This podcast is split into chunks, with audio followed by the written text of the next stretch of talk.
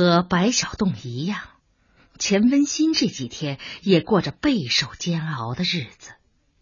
家里一切都乱了套。过去这是一个有教养、有秩序的家庭，多少年来，它是每一个家庭成员栖宿和休息的安全港湾。而现在，港湾里吹进了风暴，波涛汹涌。一次次要把小船沉没。那天，钱维华大闹编辑部，又去李江天那儿告状。回到家里，天已经黑了。他饭也不吃，立刻给《法制报》写信，要求严惩白小栋。钱冰城虽然知道这样做很不妥当，可钱维华正在火头上，他不敢劝。何况明知劝也无益，云芳夹在中间就更觉为难。他很清楚，钱家最看重的不是别的，是面子。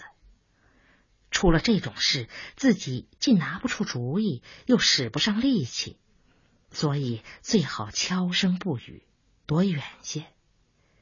但问题在于，自己毕竟是钱家儿媳。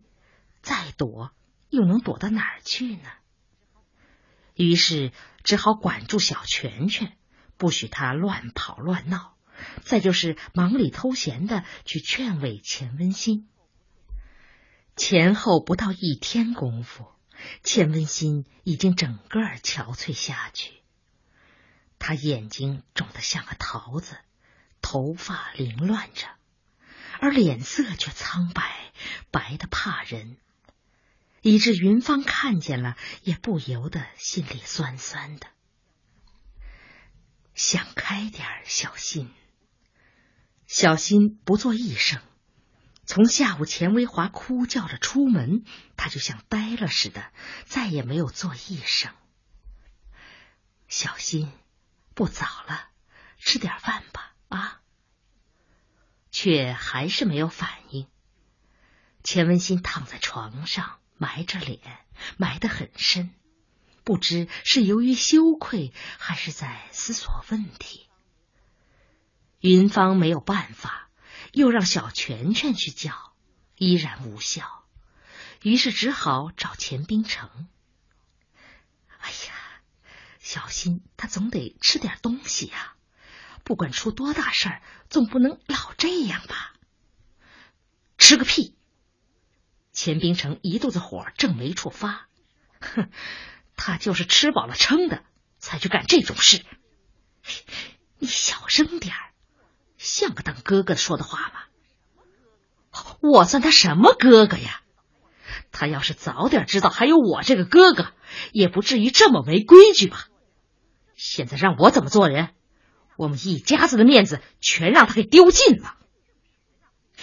别这么说。现在出这种事的女孩子又不是一个两个，到底不是前些年了。可我们家一个也不许出。我们家是什么样人家？我们家是名流，是书香门第。云芳又好笑又好气。这个钱冰城从来都是一身油一身泥的，甘于当个普通工人，而今天怎么突发奇想的记起自己？是书香门第了。小拳拳看爸爸妈妈在厨房说话，于是跑进来。天黑了还不开饭，他饿坏了。妈妈，妈妈，我要吃饭。云芳拿了一个烧饼递给他。我不吃烧饼，我要吃甜稀饭。哎，甜稀饭妈妈明天给你做啊。我不嘛，我今天就要吃。今天没时间，没时间，你还和爸爸说话。钱冰城正没处出气，伸手给了他一巴掌，滚一边去。这巴掌打得太狠，小拳拳一下子跌倒在地，哇的哭了。哭哭哭个屁！钱冰城一把拎起他，眼对着眼，不许哭。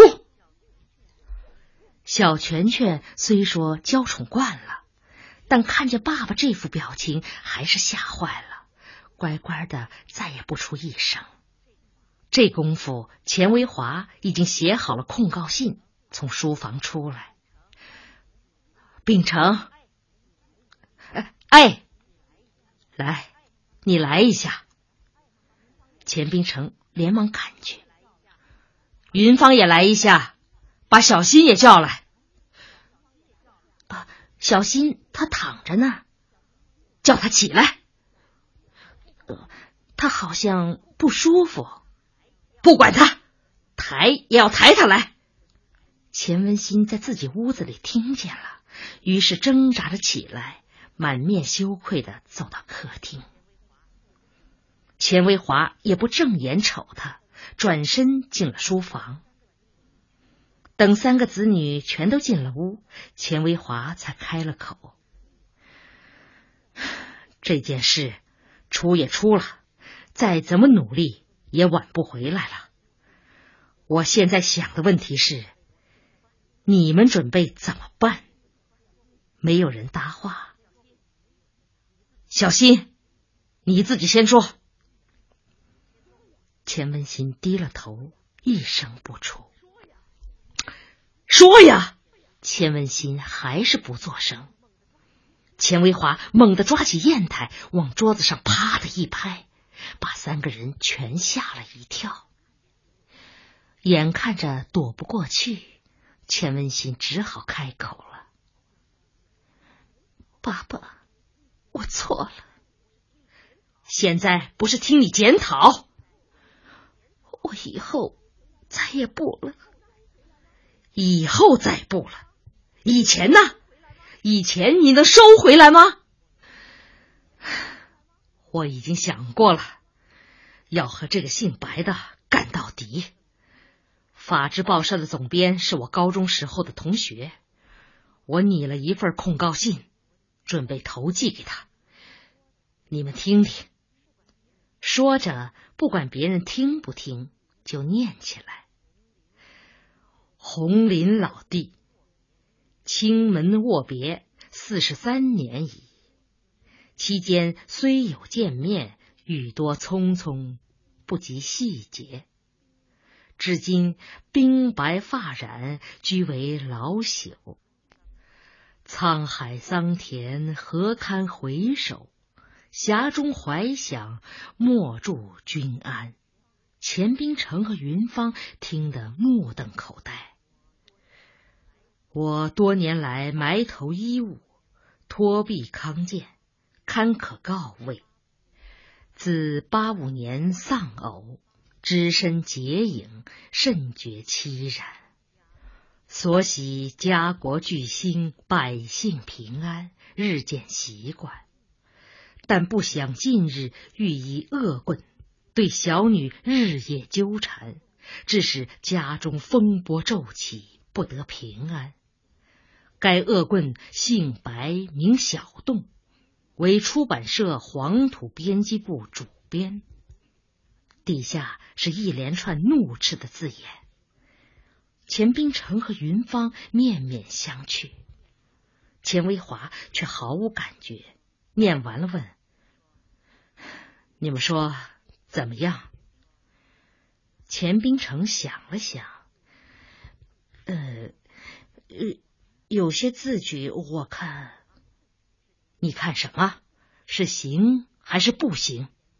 钱冰城没有办法，只好支吾着说：“我我看呃差不多吧。”于是钱维华把目光转向云芳：“你呢？你说怎么样？”啊，我我也没多少文化，也听不出个啥来。那好，就这么办了。云芳，你替我抄一遍，抄工整些。今天晚上就塞到油桶里去。云芳接过信，还未迈脚，就听见钱文新扑通一声跪在了门口，倒把他吓了一。起来，小新，你这是干什么呀？你你……但是钱文新不起来。哎呀，有什么话跟爸爸说嘛。爸爸不会不通情达理。小新啊，你说了，爸爸肯定会答应的。云芳话中有话，在这个时候，他知道有些话只能小心来说。于是钱文新泪流满面：“爸爸，给我留点面子。”钱维华根本就不睬。这封信一出去，女儿还怎么活人呢？钱维华这才转过脸：“哼，你现在知道要活人了？你知道要活人还做那种丑事干什么？我问你，当初你母亲是怎么教育你的？我是怎么教育你的？我们钱家祖祖辈辈有谁这样败坏过家门？你一个姑娘家就那么不自重、不自爱？”后果都是你一手造成的，到现在苦果自尝，你求我干什么？钱文新一句话也说不出来，只是哭，越哭越撑不住，呜呜出声，只哭得翻肠倒肚，几乎瘫软在地上。他突然抬起手，朝自己脸上打了一巴掌，随后是第二下、第三下。又猛地站起来，朝自己房间跑去，动作之猛，速度之快，都和平日判若两人。随后，啪的锁死了房门。钱维华和钱冰城都惊呆了，还是云芳反应快。哎呀，还站着干什么呀？快把门撞开，别让他出了意外。于是，钱冰城一马当先，往钱文新屋子里跑。敲门不应，手推不开，他急了，退后几步，猛力一撞，门开了。钱文新正翻箱倒柜的找什么？钱冰城认定他不是在找绳子，就是在找剪刀，于是不由分说上前一把抱住他。钱文新哭着挣扎。但经过大半天的折腾，他早已没有力气了。没跳腾几下，就被钱冰城强拉到沙发上，按住他坐下。这功夫，钱维华也颤颤巍巍赶到，指着钱文新说：“好啊，你是想寻死啊？你是想寻死啊？好。”你没理没词儿了，就想用死来难为我呢？好，你敢死，我就不敢死吗？我已经活了六十多了。好，好吧，我们来比赛。说着，哆哆嗦嗦往屋子里去。这一回是钱冰城反应快，云芳，快去看住爸爸，他抽屉里有安眠药。一会儿，书房里传来了挣扎的声音，声音时大时小。十分钟以后，声音归于沉静。随后是钱维华和云芳都哭起来。整整一夜，全家人都没有睡好。第二天清早，钱文新眼睛红肿着。钱维华眼睛也红肿着，钱冰城和云芳眼睛倒没有红肿，却眼圈黑黑一片。只有小拳拳不受影响，一睁开眼就闹着要吃饭。八点不到，太阳升了起来，先是屋顶有了一抹阳光，这抹阳光又迅速而悄然的爬上了屋檐和窗棂。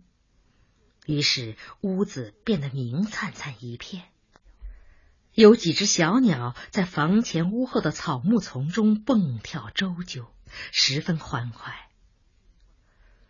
经过了一夜的折腾，再也许是这朝气蓬勃的早晨，把钱文新和钱维华从那噩梦般的心境中解脱出来。